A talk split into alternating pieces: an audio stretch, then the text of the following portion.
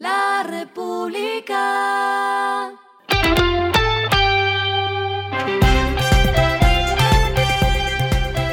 Al final de la jornada, esto es lo que debes saber sobre el comportamiento de los negocios, las finanzas y la economía.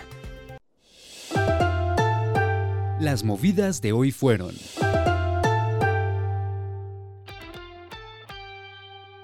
Las Américas Hotel Group realizó una alianza global de cooperación a largo plazo mediante la firma de un acuerdo con la Organización en Gestión de Viajes, especialista en reuniones y viajes de negocios, CWT.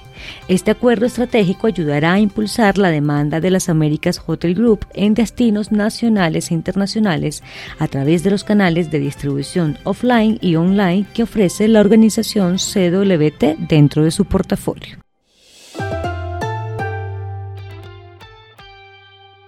La destilería de alcohol de Providencia es la primera planta en Colombia en certificarse con el programa FSSC 22000, que mide el cumplimiento de los altos estándares de seguridad alimentaria de sus productos, en este caso en la producción de alcohol.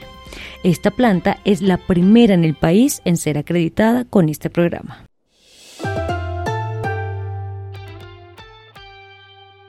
La marca española de bicicletas Orbea anunció su llegada a Colombia de la mano de Melbar, una compañía del grupo Bardí dedicada al desarrollo de artículos de movilidad alternativa al automóvil, ya sea para el transporte o la práctica del deporte cotidiano. Serán casi 30 productos disponibles en el país de gama media y alta en las categorías de montaña, ruta, e-bikes y triatlón. Lo que está pasando con su dinero.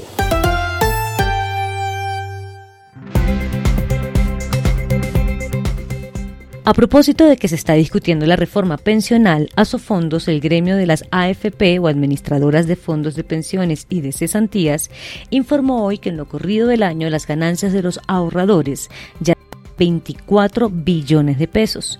Hasta el cierre de abril, los 18 millones de personas que cotizan en este régimen de pensión tienen una bolsa acumulada de 372,5 billones de pesos.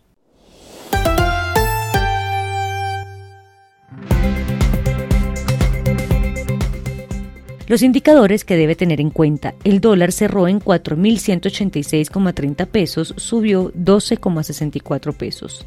El euro cerró en 4.522,25 pesos, subió 36,61 pesos. El petróleo se cotizó en 69,16 dólares el barril.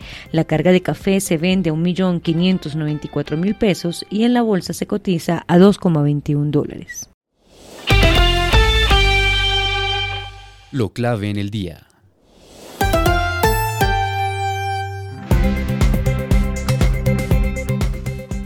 Finalmente se radicó la ponencia para primer debate de la adición presupuestal que será de 16,9 billones de pesos para este año. La adición entonces totaliza 16,9 billones y no 23 billones de pesos, que fue el monto mencionado cuando se radicó el proyecto en febrero de este año. Su fuente de financiación es el recaudo derivado de la Ley 2277 de 2022, la reforma tributaria, y las partidas, según el documento, se destinarán a la reactivación económica en programas de gasto para ejecutar en el segundo semestre del año. Los recursos de la adición se distribuirán de la siguiente manera. 9,1 billones de pesos en inversión, 7,3 billones de pesos en funcionamiento y 500 mil millones de pesos en servicio de la deuda. El sector con el mayor monto de adición será educación con 2,2 billones de pesos adicionales. Le sigue salud con 2,03 billones de pesos adicionales y vivienda con 1,5 billones de pesos para atender proyectos relacionados con programas como Cambia mi casa, entre otros. A esta hora en el mundo. El exmandatario y actual candidato a las elecciones de Estados Unidos, Donald Trump, compareció ante un tribunal federal de Miami para enfrentar cargos que alegan que puso en peligro la seguridad nacional al violar la ley de espionaje. Trump se declaró inocente de los 37 cargos en su contra, entre ellos de retener y manipular deliberadamente documentos clasificados, incluida información nuclear de alto secreto y planes de guerra después de dejar el cargo.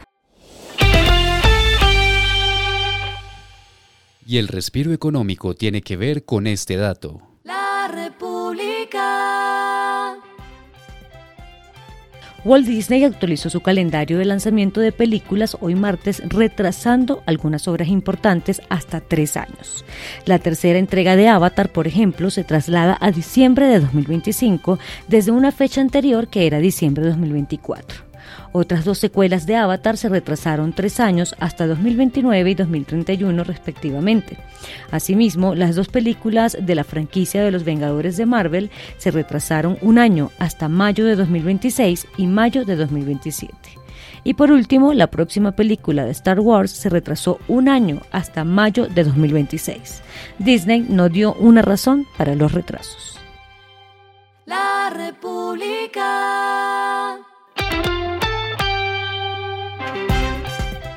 Finalizamos con el editorial de mañana. Es deber general no dejar que la economía caiga. La actividad económica debe ir por una vía muy distinta a la del deterioro del orden público y la crónica pugna entre gobiernistas y opositores. Juntar esos caminos será lo peor. Esto fue Regresando a casa con Vanessa.